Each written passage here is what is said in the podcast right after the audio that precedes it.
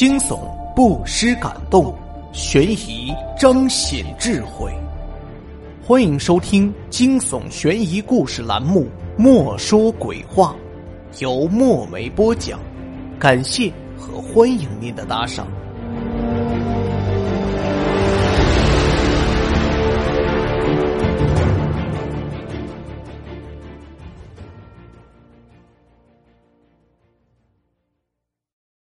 这个故事的名字叫《邻居》。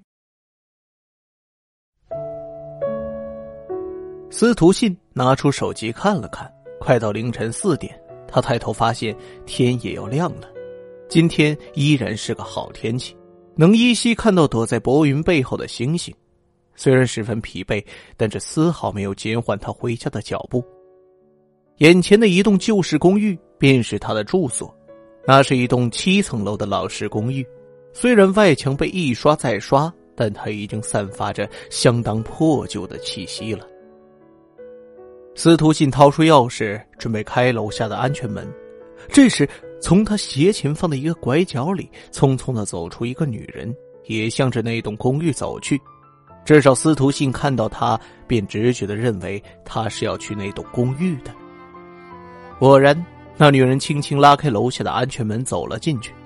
司徒信一时惊讶于自己的直觉，他没有见过这个女人，确切的说，也许见过一两次。记得最近一次是在几个月前，那时还是冬天，他晚上加班至凌晨，似乎也是这个时间，几乎相同的场景。他突然意识到，这就是为数不多的偶遇，有着惊人的巧合。司徒信加快脚步跟了上去，就在没有关上的瞬间，拉住了把手。借助楼道的昏暗灯光，他能意识到有个人影上了楼。他跟了上去，很想知道他住在几楼。然而对方似乎也意识到了后面有人，便加快了脚步。司徒信尴尬一笑，无疑他被当成了深夜尾随的坏人。这也难怪，这个时间任谁都会这样的。于是他和他保持着一层楼的距离，到了五楼，司徒信听到掏钥匙的声音，他赶紧加快了脚步。等他走完最后一个楼梯，他勉强能看到五零三的门正好关上。他走过五零三的门，从旁边的窗口偷偷的望了进去，里面没有开灯，也没有声音，真是个奇怪的人。司徒信走上六楼，打开了六零三自己家的门。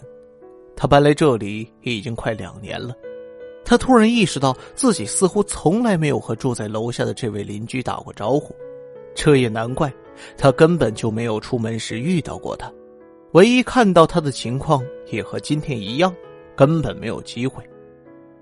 司徒信甚至觉得他是有意避开，可是为什么呢？他想到了社交恐惧症，也许吧。显然，无论什么原因，他都引起了司徒信的兴趣。他想看看这个白天都遇不到、凌晨回家的人到底在做什么。不过现在，他更想好好的睡一觉。司徒信能感觉到强烈的阳光穿透了玻璃，照在脸上。他抬起手挡住直射眼睛的阳光，另一只手摸到了枕边的闹钟，已经中午十二点多了。他套上外衣，走到卫生间。现在弄午饭已经太晚了，所以他决定洗漱完后去外面解决。他对着洗脸台的镜子，看着自己略显憔悴的脸。每次加班回来，他都要萎靡好一阵子。果然过了通宵达旦的年纪。这时，他又注意到正对镜子角落里的水泥砌起的方形凸起。他在卫生间最靠里的角落。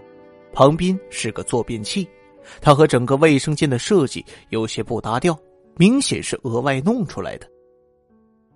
从屋里出来，司徒信走下楼梯，在楼梯上正好可以从五零三室的窗口看到里面。他发现靠着里面卧室墙的是一排深色的柜子，装着玻璃，由于角度的关系反光看不到里面。他又向下走了两格楼梯。再望向那里面，突然发现，似乎有个人正在柜子里盯着他，他吓了一跳，差点坐在地上。这时，从下面走上来一个人。等那个人走到楼梯下，抬头看他时，司徒信发现是住在他隔壁的左怀昭。哟，出去啊！左怀昭抬起手打了个招呼。嗯，刚起来吃饭去。司徒信笑笑，嘿嘿，昨天要加班了哈。说着，左怀昭已经走了上来。那同事出差去了，没办法。司徒静犹豫了一会儿。你见过这五零三的人吗？听到这话，左怀昭突然停下了上楼的脚步，惊讶的回过头。没没有，怎么了？你见到了？算是吧，我没其他意思，就是觉得他好像挺神秘的。司徒信不好意思的笑笑。左怀昭没什么表情的笑了笑，我没见过。哦。司徒信有些失望，准备下楼。不过，我听说五零三和五年前某个事件有关。最后，左怀昭小声的说：“你还是别太在意的好。”事件，司徒信有些惊讶，左怀昭却再也没说什么，走了上去。司徒信坐回到电脑前，把刚泡好的咖啡放在一边，然后打开浏览器。在搜索栏里键入了几个关键字，他不确信这样能搜到什么，但反正无聊，也不妨一试。很快就有了结果，开头的几页都是些与之无关的东西。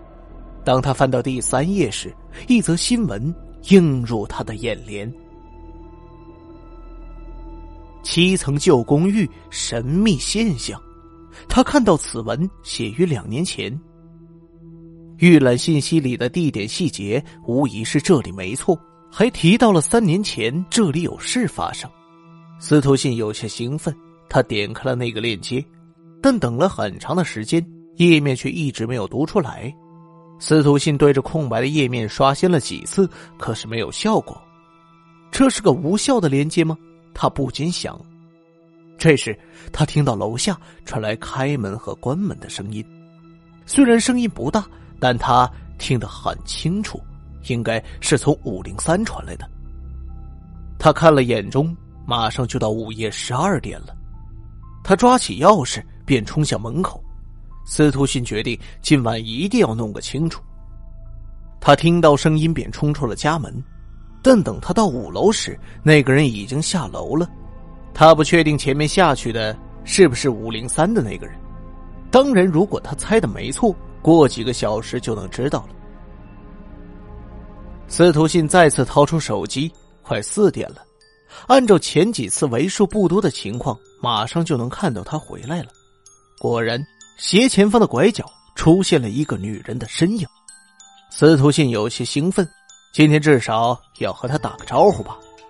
他快步跟了上去，女人明显察觉到他的跟进，他略微加快了步伐。打开了楼下的门，便闪了进去。司徒信紧随其后。就在女人拿出钥匙准备开五零三的门的时候，司徒信终于忍不住叫了出来：“等等一下！”司徒信爬上最后的一根楼梯。女人听到他的声音，停下了手上的钥匙。他感到空气中似乎有一丝紧张的气氛。“呃，我不是坏人，我是六零三的。”司徒信一下不知道说什么了。你有什么事儿吗？女人开口了。没，没什么，我只是来打个招呼。司徒信松了口气。如果遇到什么事儿，你可以找我帮忙。他上前一步，继续说道，但马上就停了下来。他发现女人微微转过了头。看着他，司徒信突然觉得和昨天有些不同，然后他马上注意到了是头发。昨天他还是齐肩的长发，可是现在是短发。你能帮我吗？女人问道，不带任何感情。的当然，助人为乐嘛。司徒信努力的想让气氛轻松下来，但似乎没有作用。那你进来帮我个忙好吗？女人打开门走了进去，司徒信犹豫了一下，跟了进去。屋子里没有灯，很黑。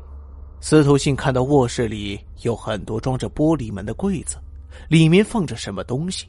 由于太黑看不清，女人径直走到一个柜子前停了下来。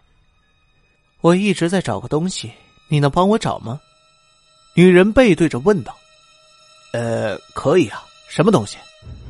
司徒信跟着女人走了进去。我找了很久了，你看，这些都是我找到的，可惜都不是。说着，女人打开了柜子的玻璃门。借着依稀照进的月光，司徒信看清了柜子里的陈列品。下一瞬间，他觉得他的血仿佛被抽干了。柜子里一排头正眼睁睁的盯着他，一排女人的头带着各种的表情，有长发的，有短发的，但都盯着他。其中有一个盯着别的地方，他发现那正是去六楼的楼梯。司徒信踉跄的向后倒去，他发现女人正把头从脖子上拿下来，放到一个空位上。他想大叫，却不能发出任何声音。女人正向他走来。电脑屏幕里的页面终于显示出来了，那是一篇关于三年前这个公寓的简略报道。该公寓五楼三室女住户某日突然失踪。经诸方调查，该女子被杀害分尸后弃尸于各地，凶手最后被抓获，是该公寓六楼三室的住户。警方最终找到了大部分的遗骸，却始终找不到头部。左怀昭刚推开门，楼下传来一个声音：“你看怎么样？这里很久没人住了。”左怀昭听出是售楼处的人在说话。别以为我不知道，这里以前死过人，换一间。另一个声音说道。停了一会儿，售楼的人说：“那我带你去看六零三吧，前段时间刚好空出来。”于是他便听到上楼的声音，他关上门，叹了口气。过了会儿，他听到另一个声音咕囔道。这卫生间旁边怎么凸出来一块啊？真奇怪。这两年我住在居民楼里。听众朋友，邻居播讲完了，感谢您的收听。如果您喜欢这一栏目，欢迎您的打赏。墨梅个人微信号：有声墨梅听书拼音首字母。有声墨梅听书拼音首字母，感谢您的打赏。下一期节目我们再会。她是一位上了年纪的阿姨，后来我们成为邻居。